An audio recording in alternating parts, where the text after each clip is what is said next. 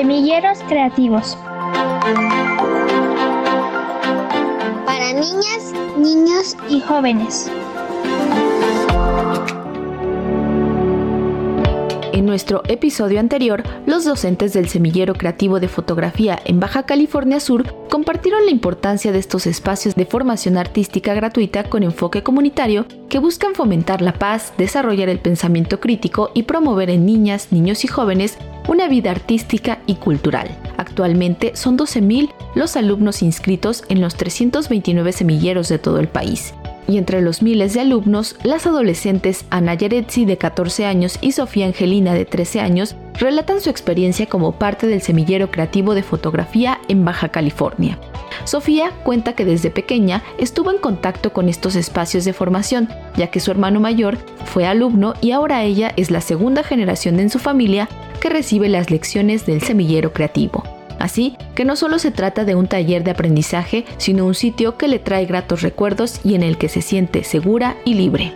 Yo soy Sofía y realmente mi experiencia en los semilleros creativos ha sido realmente muy bella, linda. He pasado muy lindos momentos este, con todos mis amigos, ya compañeros. Hemos ido a muchos lugares, compartido muchas experiencias y realmente ha sido un espacio donde yo he podido expresar muchos muchos sentimientos, pensamientos que en otras partes no puedo y aquí me siento libre de hacerlo. La experiencia de ser parte del semillero creativo no se limita a tomar lecciones a diario durante varias horas, sino que va más allá, ya que realizan visitas a museos, algunos desconocidos, como lo señala Sofía principalmente los diferentes museos que hemos visitado. Nunca realmente, no había ido, pero nunca había pensado que yo fuera una de las personas que pudieran exponer algo, una fotografía en este caso, en ese tipo de lugares que siempre vemos y decimos que es algo pues muy importante y no creemos que podamos ser parte de ellos, pero pues realmente sí se puede. También hemos visitado otras instituciones como el GRIP. Tampoco había ido anteriormente, pero cuando se me dio la oportunidad conocí ese lugar y me di cuenta que es un lugar muy lindo donde puedes expresarte igual de la misma manera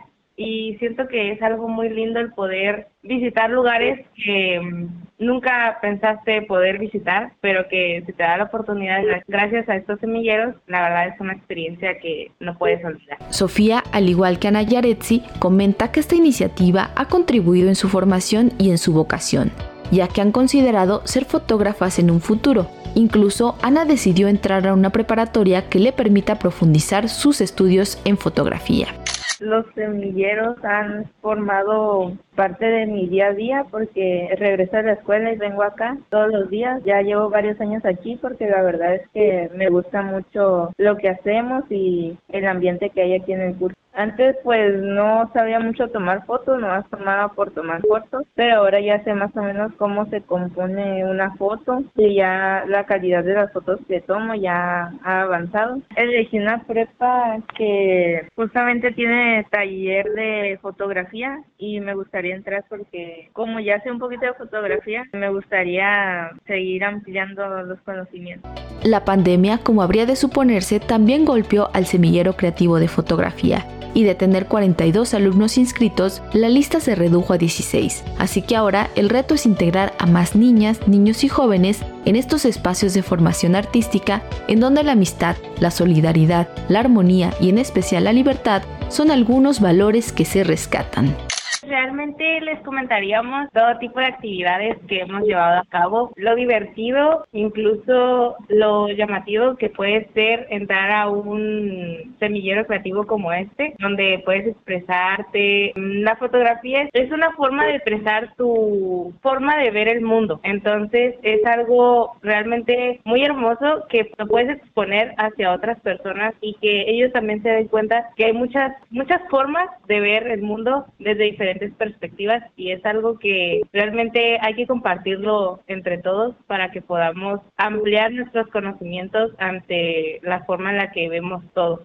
Diría que si quisieran cosa aprender fotografía, aquí es un lugar que sí se puede aprender mucho, igual de, de otras cosas artísticas como pintar y así. En la próxima entrega abordaremos la experiencia de docentes y alumnos de otro de los 329 semilleros creativos que se encuentran en todo el país.